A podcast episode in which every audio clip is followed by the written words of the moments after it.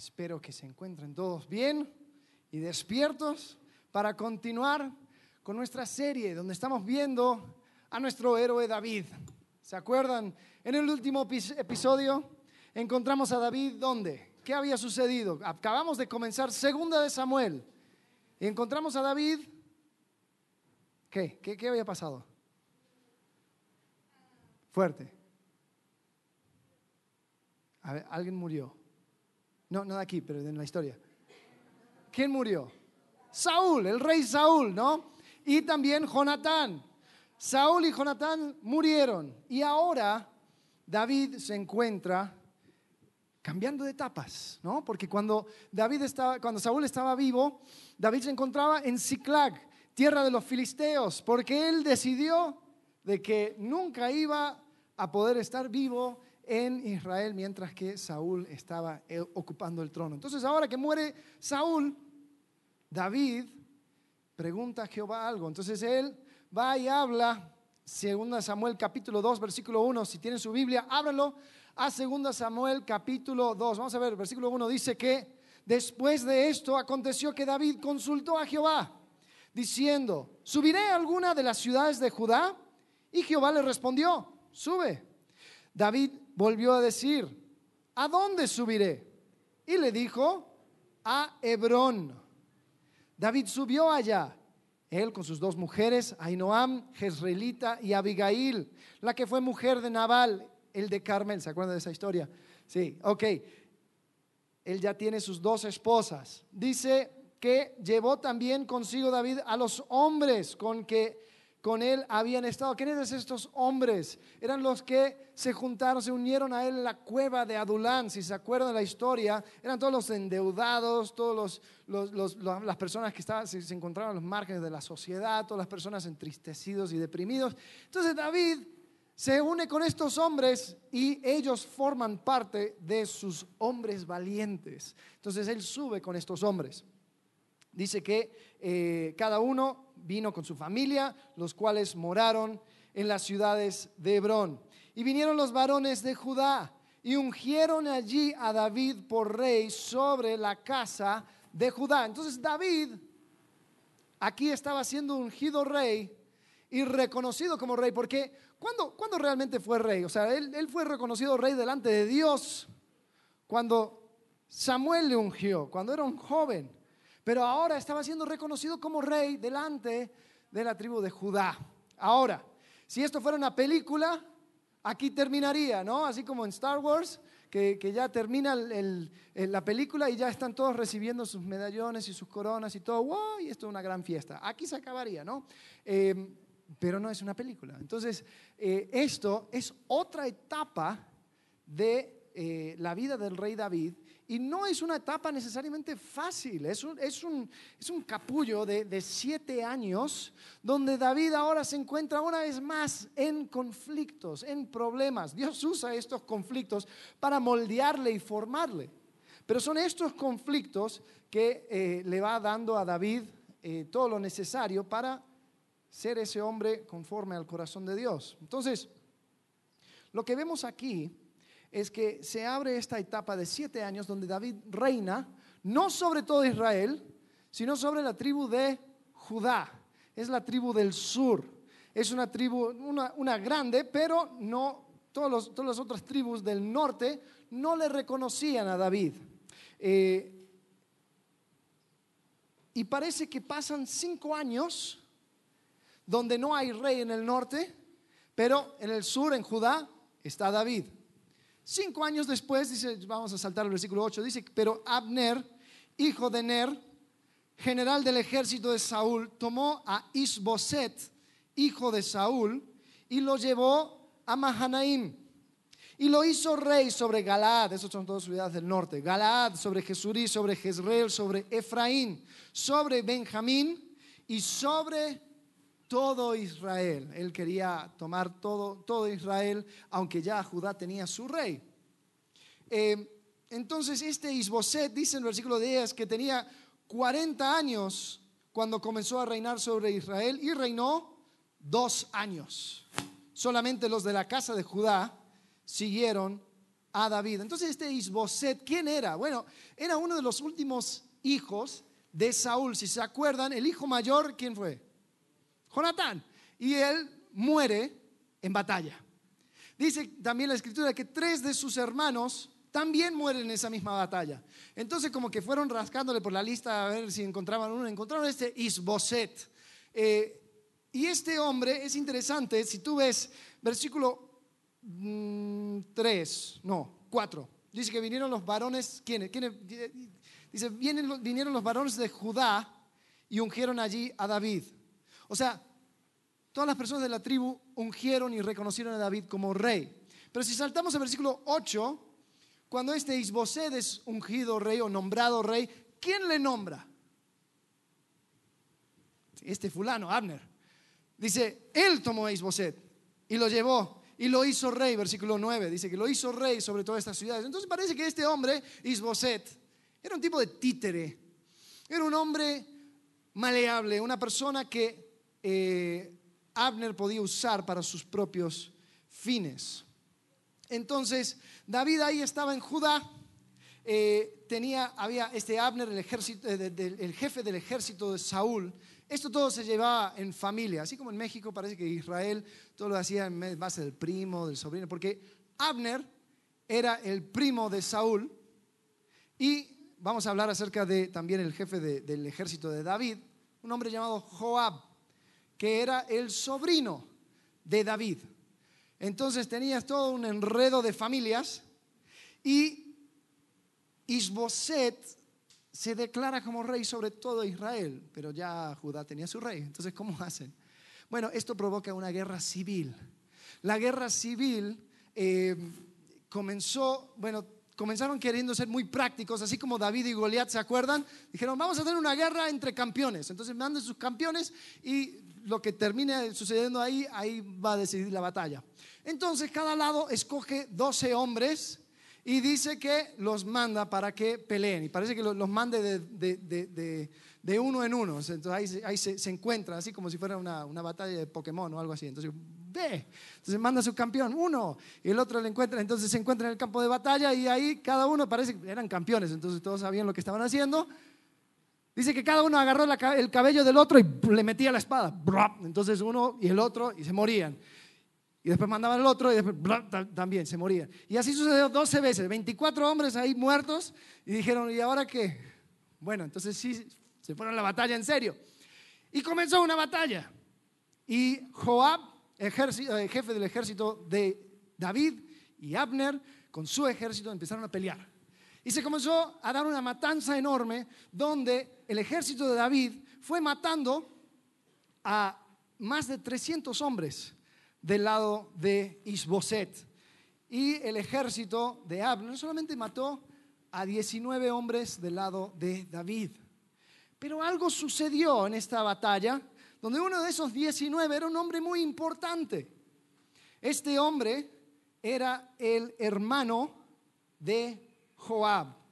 Entonces dice en 2 Samuel capítulo 2 versículo 17 que la batalla fue muy reñida aquel día y Abner y los hombres de Israel fueron vencidos por los siervos de David. Estaban allí los tres hijos de Sarbia, Joab, Abisaí y Asael. Este Asael era ligero de pies como una gacela de campo. Y siguió Asael tras de Abner sin apartarse ni a derecha ni a izquierda. Entonces parece que este Abner era muy, muy veloz, no, no traía, parece que no traía mucha armadura, entonces podía correr muy rápido. Parece que mientras corrían tenían esta conversación. No sé cómo hicieron, pero aquí está en la Biblia, entonces vamos a creerle. Eh, dice que siguió Abner tras, Asael tras Abner, versículo 20 dice, miró atrás Abner y dijo, ¿no eres tú Asael? Y él le respondió, sí. Y seguía corriendo. Entonces Abner le dijo, apártate a la derecha o a la izquierda y echa mano de alguno de los hombres y toma para ti sus despojos.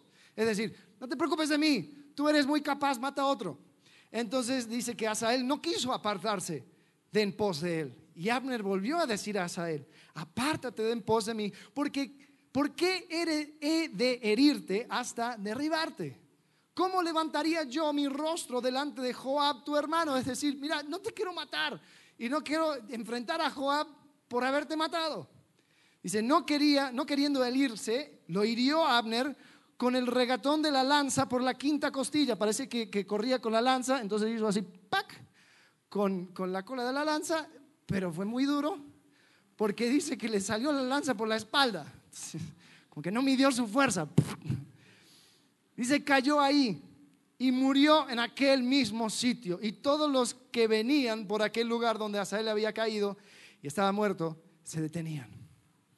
Entonces era tanto la matanza que Abner, el, jefe del ejército del norte, pide una tregua. Dice, no, no, no, ¿cómo vamos a seguir matándonos entre hermanos? Claro, estaba perdiendo 5 a 1, pero sí, pide una tregua y Joab dice, sí, sí, sí, sí, está bien. Si no habías hablado hoy, nosotros hubiéramos matado a todos, pero está bien, vamos a parar.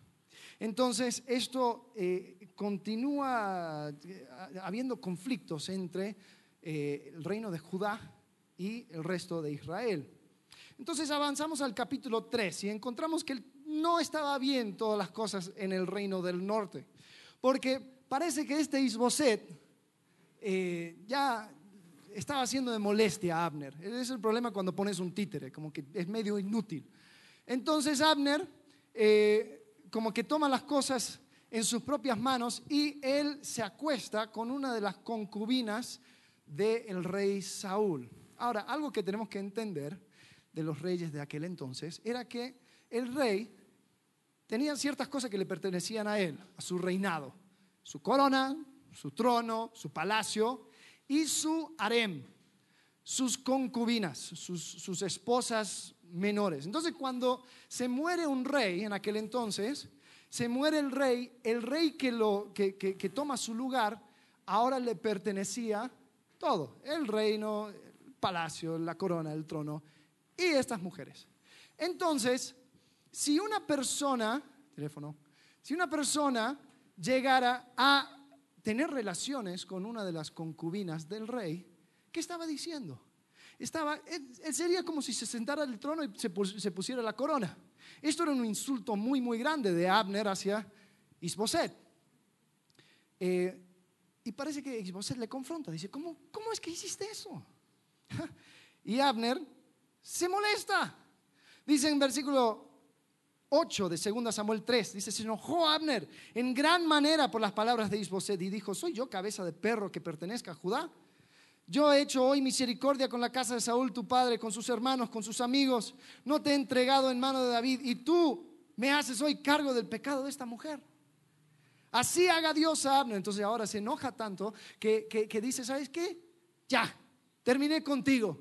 Ahora voy a ir con David. Mira lo que dice. Así haga Dios a Abner y aún le añada, si como ha jurado Jehová a David, no haga yo así con él, trasladando el reino de la casa de Saúl y confirmando el trono de David sobre Israel y sobre Judá, desde Dan hasta Beersheba. Algo muy interesante, paréntesis.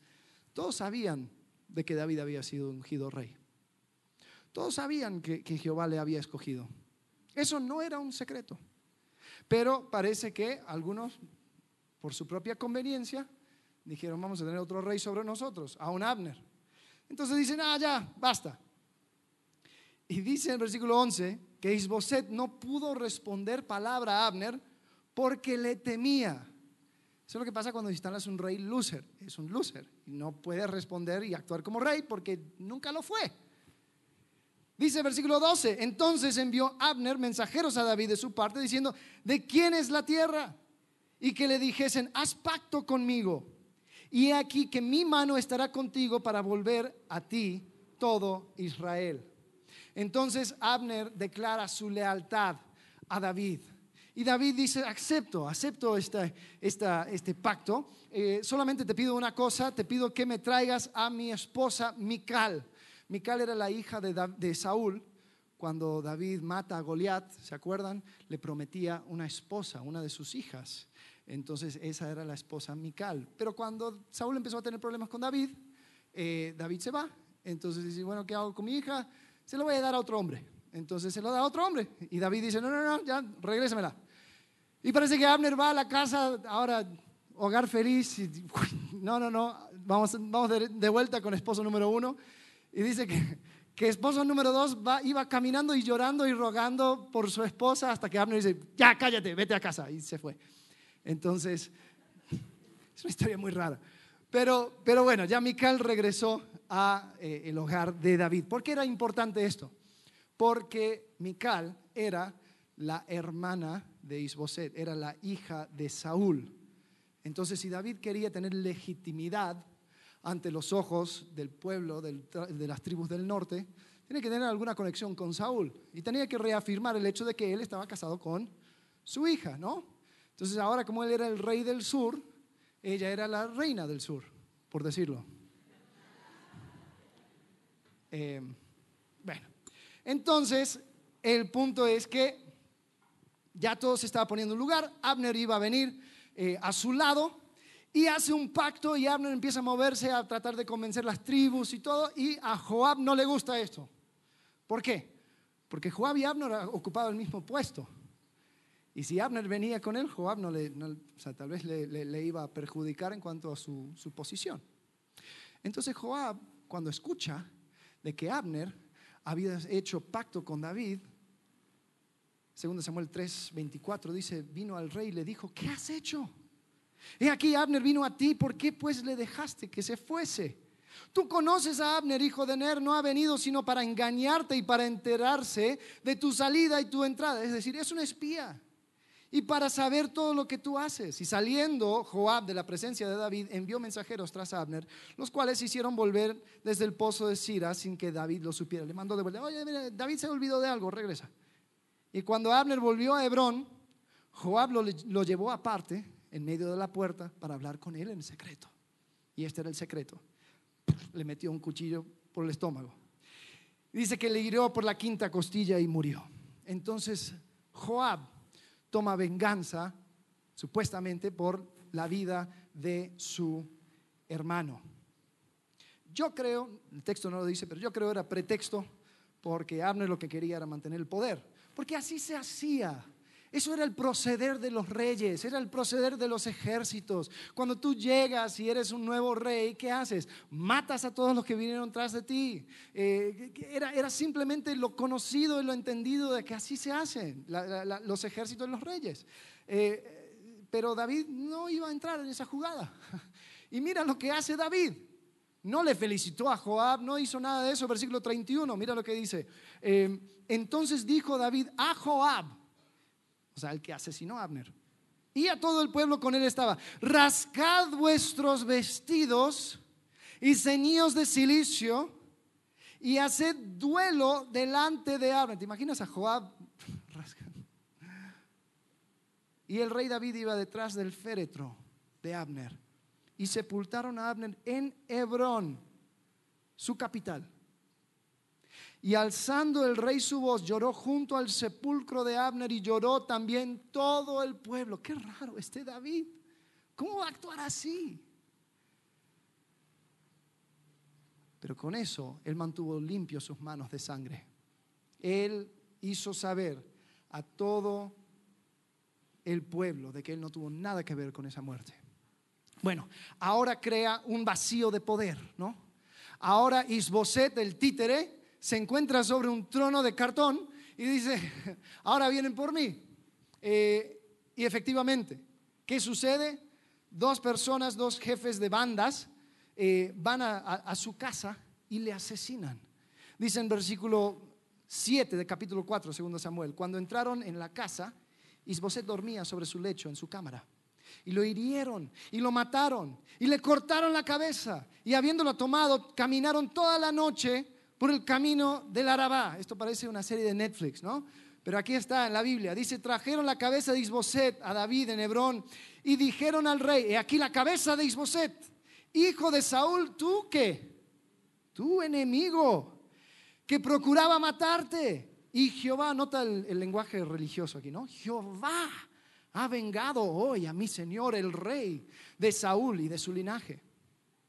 Ah, pero a David tampoco le interesaba mucho esto. David respondió a Recab y su hermano Baana, hijo de Rimón Berotita, otra ciudad. Y les dijo, vive Jehová que ha redimido mi alma de toda angustia. Que cuando uno me dijo, me dio nuevas diciendo, he aquí Saúl ha muerto, imaginándose que traía buenas nuevas. Yo lo prendí y le maté en Ciclag en pago de la nueva. cuánto más a los malos hombres que mataron a un hombre justo en su casa y sobre su cama. Ahora pues, ¿no he de demandar yo su sangre de vuestras manos y quitaros de la tierra?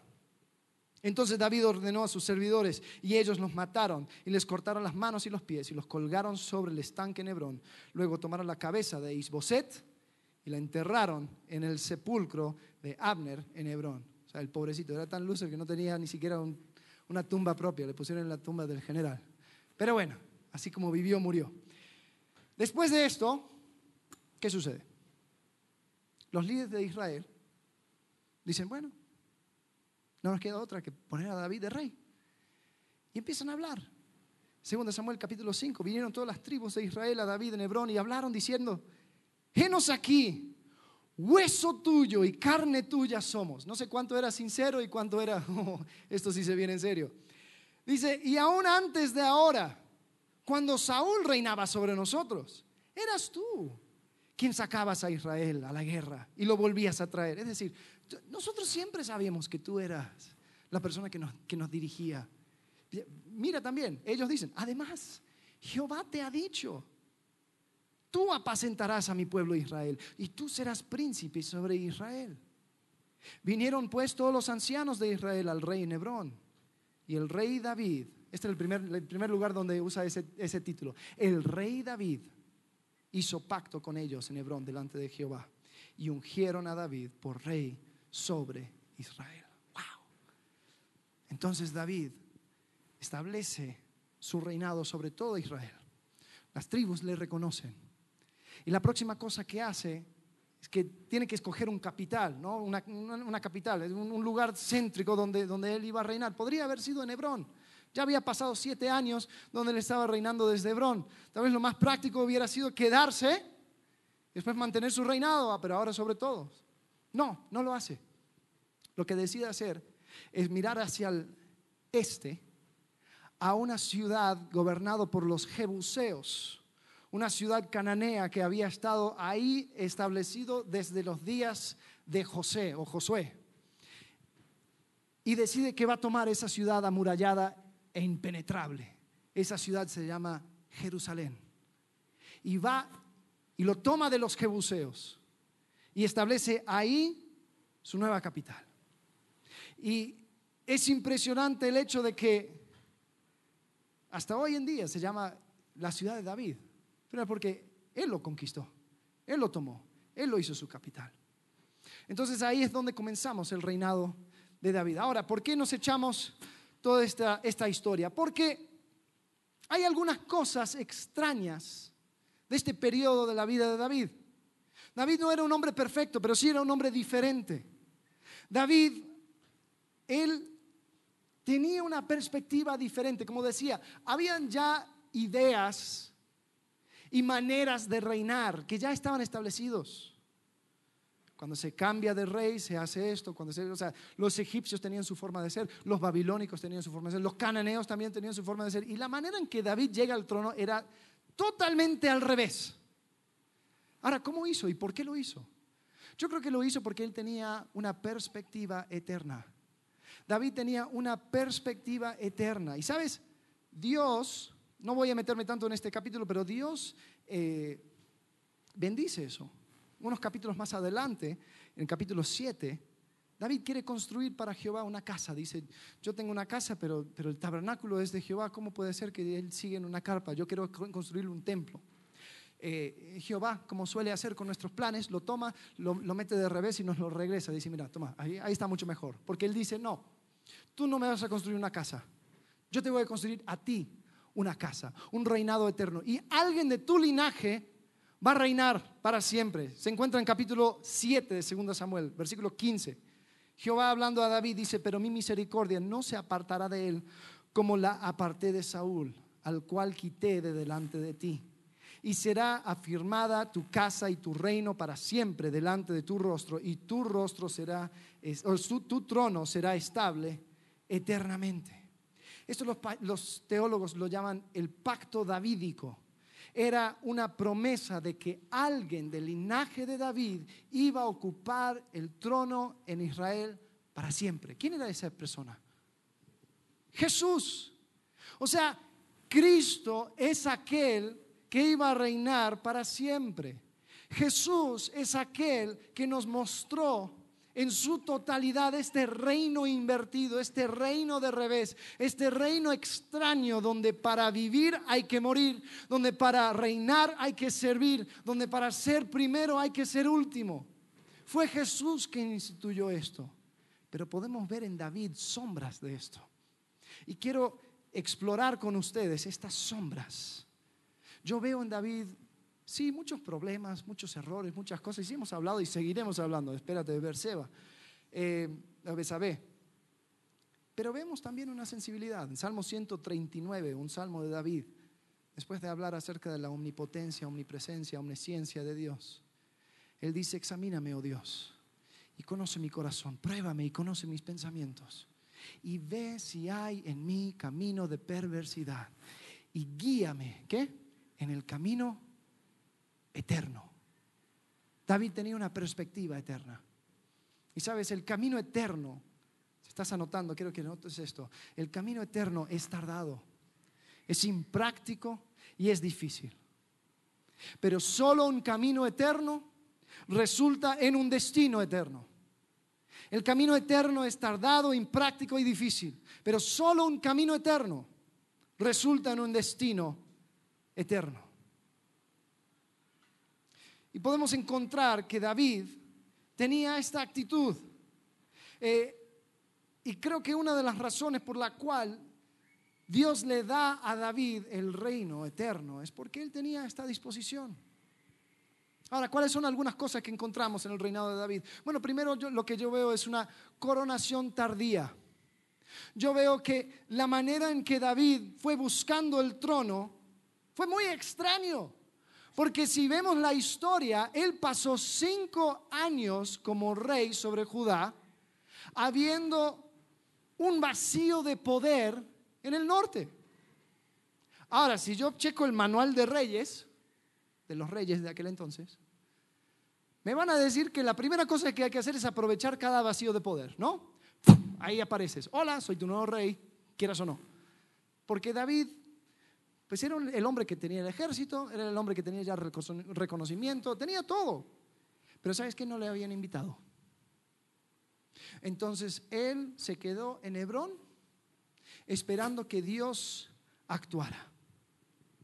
Cuando murió Abner, eso también era el momento para ir y tomar el reino del norte era el perfecto momento para excusar a Joab y decir, mira, la verdad, Joab, mi general, él actuó como debería, eh, ¿no? como suelen hacer los gobiernos, como suelen hacer las personas en autoridad, nunca reconocer error, nunca tirar debajo del bus a uno de tus compañeros, uno de tu equipo. No, no, no, yo sé todo lo que sucede y todo lo que sucede pasa por, por mí, ¿no?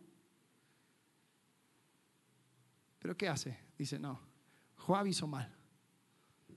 Abner era un hombre valiente que no tendría que haber muerto. Y le da un funeral. ¿Quién hace eso? Segundo de Samuel 3, 37 dice, todo el pueblo y todo Israel entendió aquel día que no había procedido del rey el matar a Abner, hijo de Ner. También dijo el rey a sus siervos, mira cómo le describe, ¿no sabéis que un príncipe y grande ha caído hoy en Israel? Y yo soy débil hoy. ¿Quién dice eso? ¿Qué rey dice eso? Yo soy débil hoy, aunque ungido rey. Y estos hombres, hablando de Joab y sus hermanos, los hijos de Sarbia, son muy duros para mí.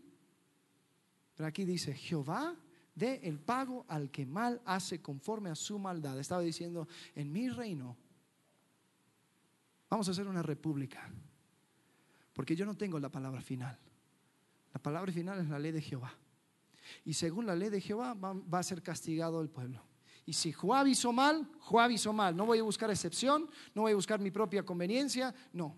Y aún si me cuesta, aún si hace que, que tenga que esperar un poco más mi coronación final. ¿Cuál hubiera sido la cosa más práctica para hacer?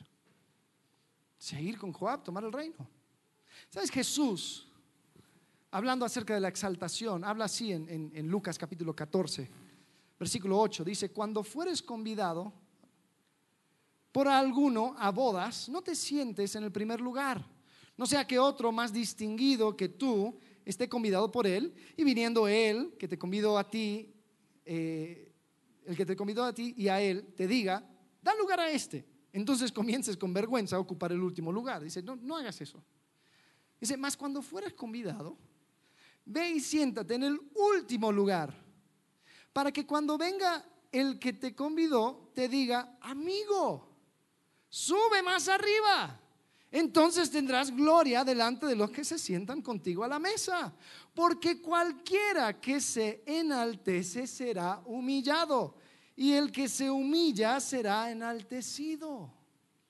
David había decidido no ir a ningún lado donde no fuera invitado. ¿Me quieres ungir como rey sobre Judá? Ahí estaré y seré el mejor rey sobre Judá. Las otras tribus quieren ungirme como rey sobre Israel, ahí estaré, pero nunca antes. Imagínate, eso tardó siete años en suceder. ¿Qué estaría dispuesto a, esperar siete años, teniendo eso en la mano? Teniendo todos los recursos para tomar el reino para ti mismo y no hacerlo. La coronación tardía. Hay personas que no pueden pasar más de cinco segundos sin recordar a las personas que tienen alrededor lo increíble que son, ¿no? Tal vez conoces a alguna de esas personas. Y si no conoces a alguna de esas personas, tal vez eres tú. No sé. Pero están tan desesperados por hacer conocer todos sus logros, todo lo, que, lo, importante que son, lo, que, las cosas que, que deben ser reconocidos de ellos, de que siempre van a ir metiéndolo, ¿no?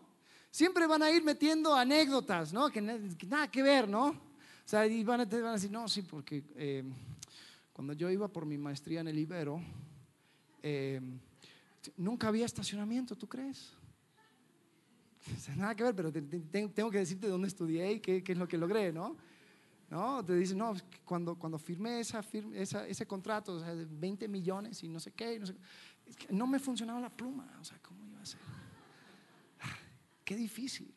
Y, o cosas así, no sé. O tal vez te van a decir lo difícil que es su vida. Entonces uno tiene una anécdota y dice, no, es que hoy tuve un mal día, pues me despidieron un trabajo. Y siempre van a decir, ay, tú no, no sabes nada. O sea, a mí me despidieron de tres trabajos en una semana. Yo lo tengo mucho peor que tú. Y siempre, o sea, tienen que ser la estrella del hoy, tienen que tener, eh, o sea, nadie sabe, nadie se da cuenta de las joyitas que son. Y si ellos no son el presidente de su club de fans, o sea, ¿quién lo va a ocupar? Entonces se aseguran de hablar bien. nadie es mayor fan que ellos mismos acerca de, de ellos mismos. Entonces, podemos ver que ese es el proceder del mundo, ¿no? Así es. O sea, tú, tú tienes que promoverte, ¿no? Tú tienes que ser influencer, ¿no? Tú tienes que moverte aquí, allá y, mostrar lo increíble que eres y, los lugares exóticos que vas y, posteas en redes sociales y todo lo demás. Pero ¿qué hace David? David decide, yo voy a hacer lo que tengo que hacer cuando me inviten y voy a esperar mi exaltación. ¿Sabes? Yo creo que las personas que se exaltan a sí mismos muestran una desconfianza en Jehová. Porque al fin y al cabo ellos están diciendo, si yo no lo hago, no lo hará nadie. Pero nunca paran a preguntar, tal vez nadie debería hacerlo. Que te exalte otro y no tus propios labios. Yo puedo ver una sombra de este reino de revés en la manera que se portó David su coronación. Vemos una coronación tardía, después también vemos una convicción impráctica. Una convicción impráctica. mira, el camino eterno es tardado y es impráctico. Pero podemos ver que cuando muere Saúl y cuando muere Isboset, ¿qué hace David? Él les hace un funeral. Él llora por ellos. Y tal vez uno podría decir, bueno, era práctico para David eh, llorar por Saúl porque él quería ser el próximo en la línea. Entonces tenía que mostrar, ay, sí, yo estaba súper conectado con, con Saúl, ¿no? Era práctico que matara una malecita, porque era una malecita, porque era enemigos de Jehová. Tal vez uno dice, bueno, eso primero era práctico, pero Isboset, Isboset, un perdedor que ni siquiera tenía el, el, afecto de su pueblo, Isboset que le mataron jefes de bandas, o sea, pequeños ejércitos. Y cuando llegan con su cabeza, les mata a ellos. O sea, acaba de hacer cientos de nuevos enemigos. Pero puedo ver que David tenía una convicción. Y él, su convicción era, si Dios me ha, me ha ungido como rey sobre Israel, Dios se va a encargar de traerme al trono. Yo no voy a hacer nada por la fuerza. Y eso, aun cuando no era práctico, David decidió hacerlo. En Mateo capítulo 5, Jesús está hablando acerca de esto también y habla acerca del amor. Dice, mira, no seamos prácticos con el amor. Si vamos a poner el amor como, como sobre todas las eh, encima de todas las cosas, va a tener que ser así independiente de la persona. En versículo 43 dice, oísteis que fue dicho, amarás a tu prójimo y aborrecerás a tu enemigo. Pero yo os digo, amad a vuestros enemigos, bendecid a los que os maldicen, haced bien a los que os aborrecen y orar por los que os ultrajan y os persiguen. Eso no es práctico. Eso no conviene. Pero ¿qué muestra? El amor sobre todo. David tenía una convicción y no iba a doblegar su convicción por nadie. ¿Sabes? Iglesia, seamos prácticos en todo, ¿no? Seamos prácticos en, maneras de, trabajar, en, los atajos que llevamos al, trabajo, seamos prácticos en, en un montón de cosas, ¿no? Los life hacks. Bien, me encanta la, la practicidad. Pero no seamos prácticos en nuestras convicciones. Cuidado con ser muy práctico en tus convicciones. Porque cuando te conviene, sí, ahí lo tienes, ¿no? Ay, sí, ahí hablo acerca de la corrupción y a los cuatro vientos. Oh, corrupción, como terrible este y este y este, y los nombro. Pero cuando a mí se me da la oportunidad de ser corrupto, mira, solamente firme esto y yo voy a decir que, que lo firmaste ayer. No, sol- solamente pon esto y, vamos a cambiar el monto. Ah, sí, claro.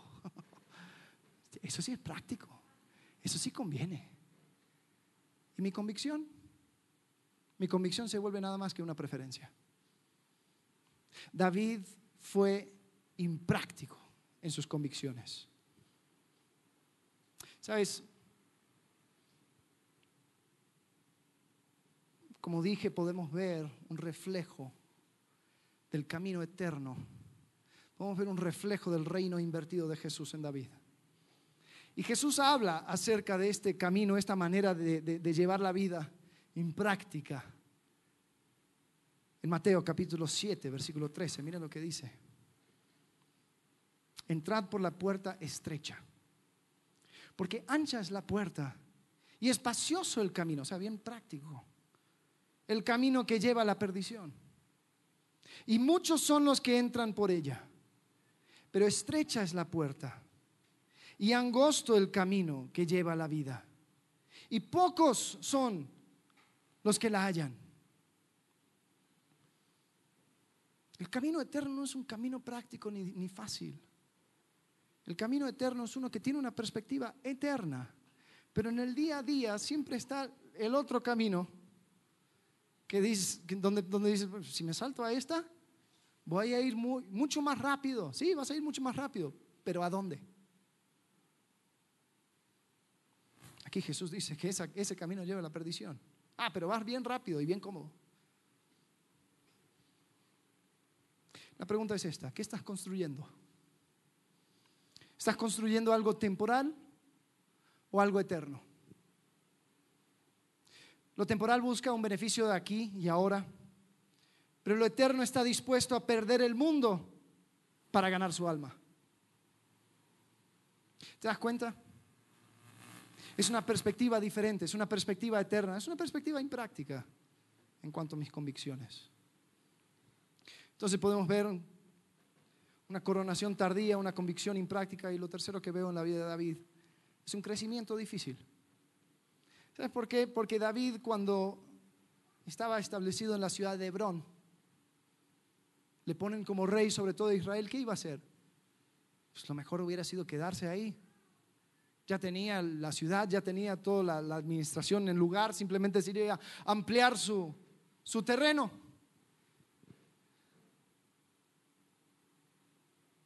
Tal vez él hubiera pensado, pues, sería mejor quedarme aquí por un rato, afirmar el ejército, afirmar todo lo que tengo que hacer y, y después veo qué hago. No, la primera cosa que hace es que se levanta y toma Jerusalén. Y yo creo que él tenía razón para no hacerlo, tenía pretextos. Oye, había pasado 300 años y nadie había tocado a Jerusalén. ¿Cómo te vas a ocupar tú ahora? David, es tu momento, sé rey. David, ocúpate en otras cosas. David, no hay problema, ya después lo hacemos. Ya después te preocupes. O sea, ya hay, hay, hay otras cosas para hacer.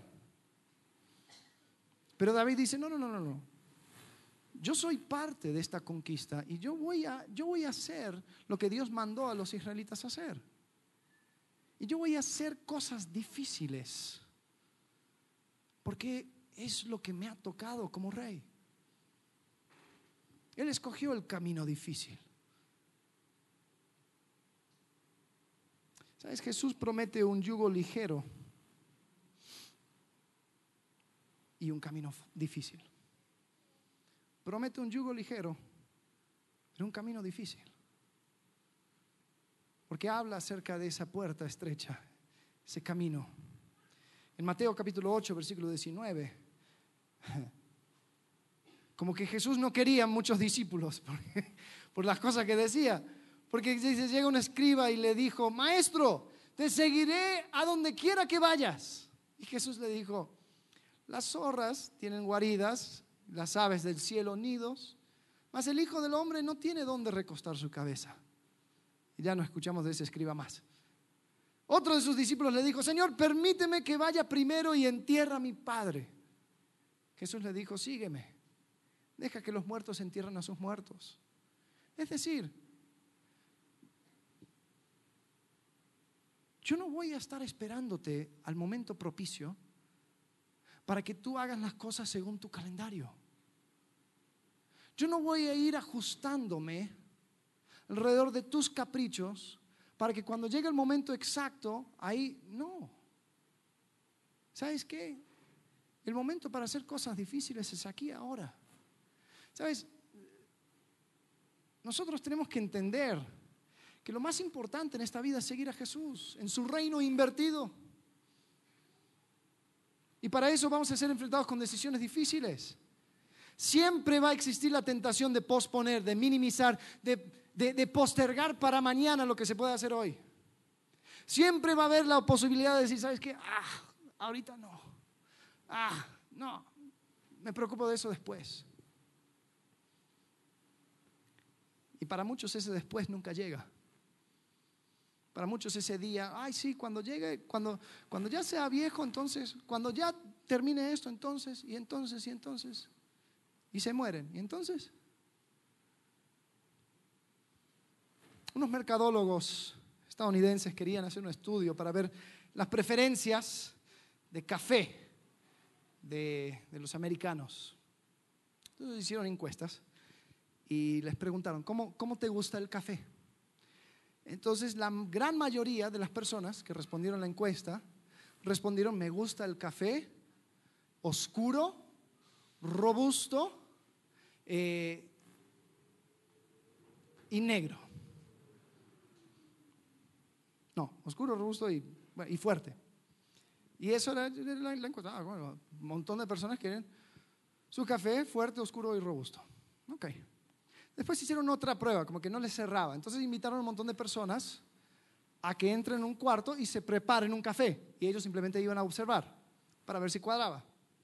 Y lo que encontraron es que estas personas que habían respondido la, la encuesta diciendo que les gustaba un café fuerte, oscuro y robusto, realmente lo que les gustaba era un café dulce, con mucha leche y débil.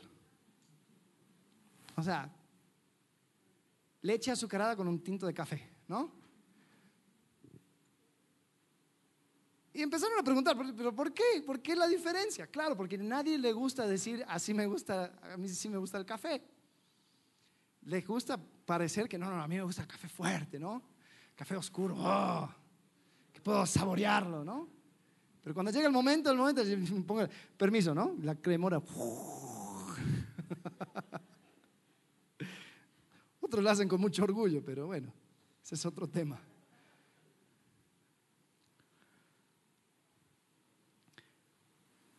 Muchas veces en nuestra vida cristiana,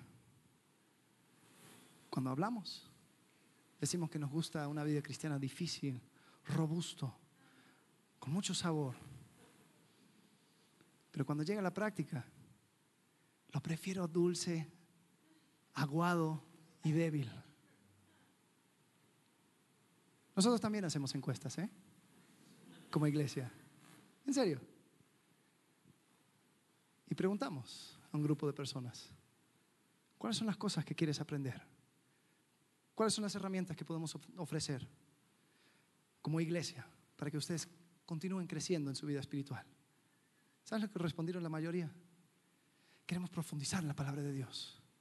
Queremos tomar pasos para, para poder disipular a nuestras familias. Podemos queremos crecer en esto, queremos disipular y, y, y, realmente tener estas herramientas para, para ser útiles en la iglesia de Cristo. Bien. Entonces empezamos a dar oportunidades, empezamos a, abrir la puerta para herramientas y para recursos. ¿Saben lo que sucedió? Un pequeño porcentaje de los que respondieron lo aprovecharon. Yo lo quiero oscuro, robusto y fuerte. Pero en realidad dámelo débil, azucarado y con mucha leche. Iglesia, la leche es para los niños. Vamos a hacer cosas difíciles. Vamos a tomar las ciudades que tenemos que tomar. Vamos a dejar de postergar las cosas para mañana. Porque tú qué sabes de mañana?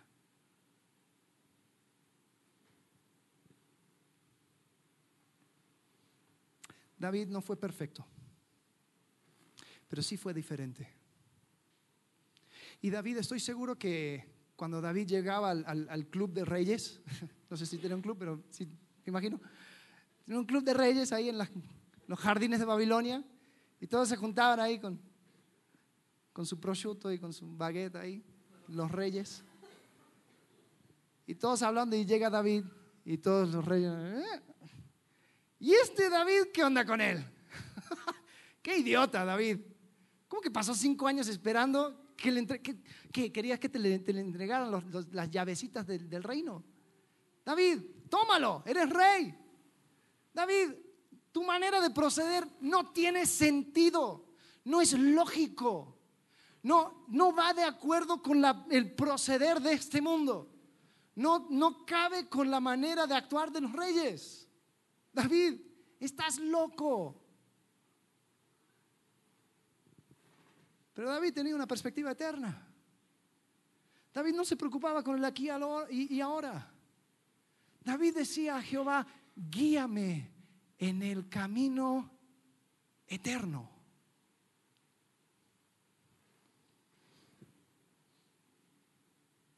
Pregunta, tu vida. Si una persona que no tiene parte con este reino invertido de Jesucristo. Una persona desde afuera del mundo, si se podría decir. Mirar a tu vida. ¿Haría sentido? Esa persona podría ver tu vida y decir, ah, como que va de acuerdo con, con lo esperado.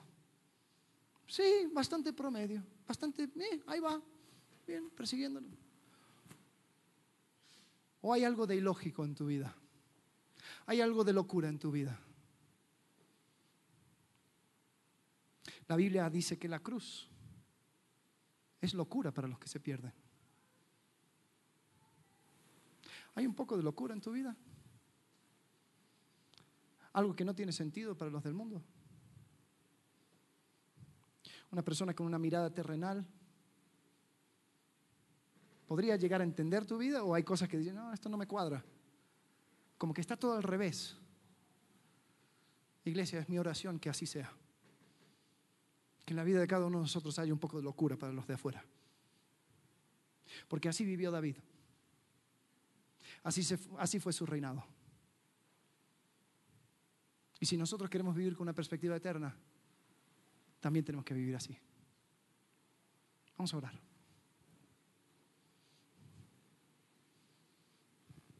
Padre, gracias porque en tu palabra Nos has dado ejemplos y enseñanzas acerca de cómo vivir esta vida y no cuadra con lo que nos enseña este mundo. Padre, te pido que podamos tener la valentía para esperar la exaltación cuando sea tiempo y tú nos la des. Te pido que nos ayudes a ser imprácticos en nuestras convicciones, Señor. A tener una mirada eterna que no, no se dobla ante la tentación, ante las reglas de este mundo. Y Señor, te pido que tengamos la valentía para hacer las cosas difíciles que tú has puesto delante de nosotros. Señor, tu, tu, palabra dice que has preparado buenas obras para que anduviésemos en ellas. Señor, te pido que terminemos esta vida sin ninguna de esas obras sobre la mesa.